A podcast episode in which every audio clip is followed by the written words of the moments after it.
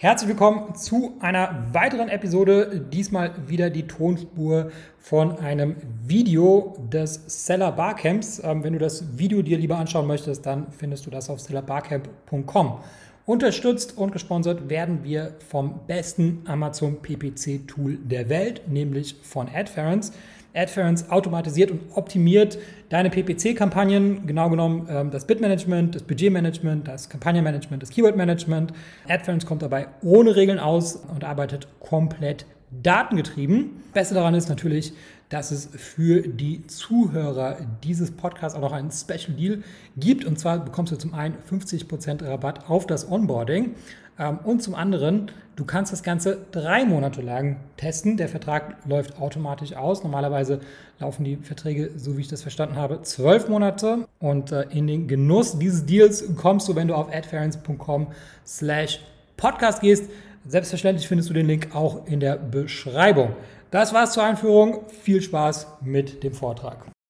Wenn du daran interessiert bist, dein eigenes Amazon FBA Business zu starten und bisher nur von Private Label gehört hast, dann möchte ich dir heute eine Alternative vorstellen und dir verraten, warum ich der Meinung bin, dass sie für den Anfang wirklich die beste Option darstellt. Wie heißt diese Alternative? Ich spreche von Handelsware.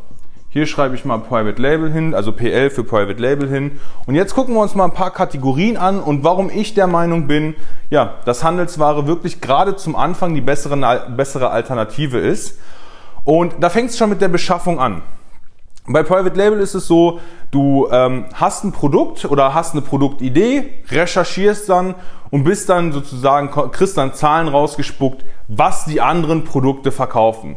Siehst halt, okay, die Produkte verkaufen das, zum Beispiel die Knoblauchpresse ist ja ein schönes Beispiel. Und dann siehst du, okay, die Knoblauchpressen verkaufen sich unglaublich gut. Vielleicht sollte ich auch eine Knoblauchpresse auf den Markt werfen, weil dann kriege ich ja was von den Sales ab. Ähm, das heißt, du rätst, ob die Produkte sich gut verkaufen. Bei Handelsware guckst du auf dieselben Zahlen, hast aber genau das Produkt, was sich bereits verkauft. Das heißt, du siehst, okay, die Knoblauchpressen verkaufen sich 800 Mal, da gibt es drei Anbieter, wenn ich der vierte bin, dann kriege ich 200 von diesen Verkäufen ab.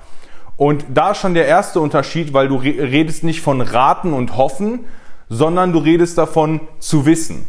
Und ähm, was ich noch mit Beschaffung meine, ist einfach die Beschaffungszeit, weil wie ist denn das, wenn du dir deine eigene Knoblauchpresse herstellen willst? Erstmal brauchst du ja Zeit, um diese Produktidee zu äh, ja, validieren, musst also da ja Zeit investieren, um sozusagen auf eine Idee zu kommen. Sagen wir mal, du nimmst dir vier Wochen Zeit und sagst dann, okay, in vier Wochen habe ich eine Produktidee. Dann sagst du, okay, ich muss einen Hersteller suchen, muss natürlich auch einen guten finden, ja, will an keinen Zwischenhändler geraten, der muss ja auch qualitativ hochwertig sein, du schickst, lässt dir Muster schicken und, und, und. Dann gibst du dir dafür so sechs Wochen Zeit und dann kommt noch die Lieferung, Zoll, Papierkram und allem, allem was da drum und dran gehört. Und da hast du dann nochmal sechs Wochen, bis die Ware endlich bei dir vor der Haustür steht. Wenn wir das Ganze zusammenrechnen, dann sind wir hier bei 16 Wochen und äh, ich mache mal hier einen Weg dahinter. Ja, das soll ein W sein.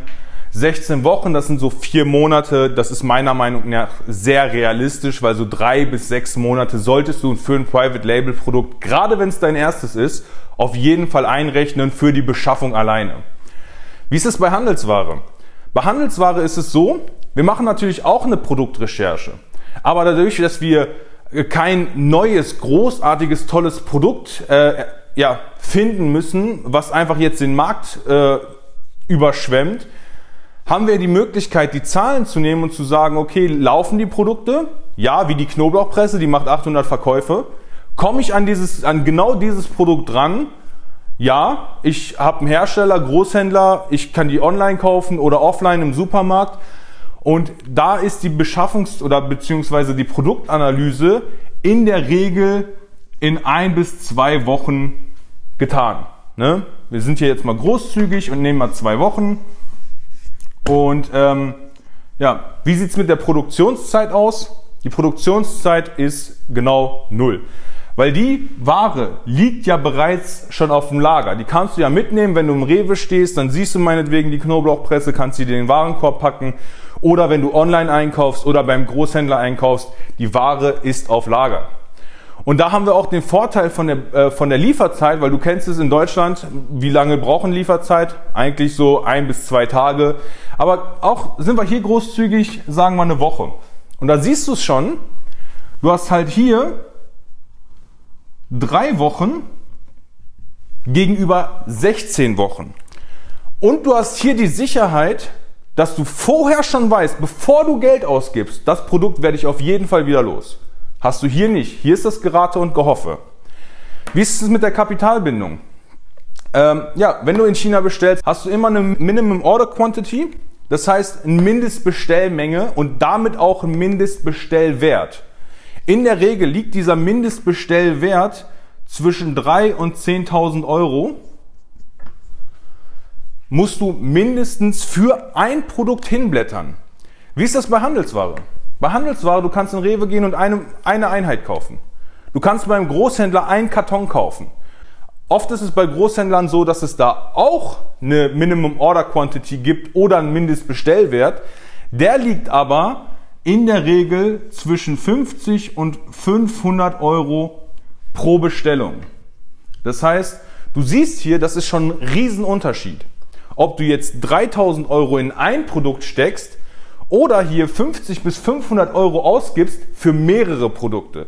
Das heißt, du kannst hier sogar ja 20 bis 30 verschiedene Produkte kaufen und hast damit dein Risiko diversifiziert, gerade weil du auch weißt, wieder im ersten Schritt, dass sie sich verkaufen.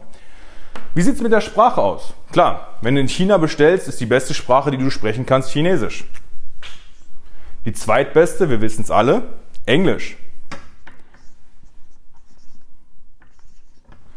Wie ist das in Deutschland? Wenn du in Deutschland bestellst, wenn, wenn, du in den deutschen Supermarkt gehst, dann ist die beste Sprache, die du sprechen kannst, natürlich Deutsch. Die zweitbeste Sprache, die wir in Deutschland natürlich sprechen, auch wenn es niemand zugeben möchte, ist Englisch. So. Ja.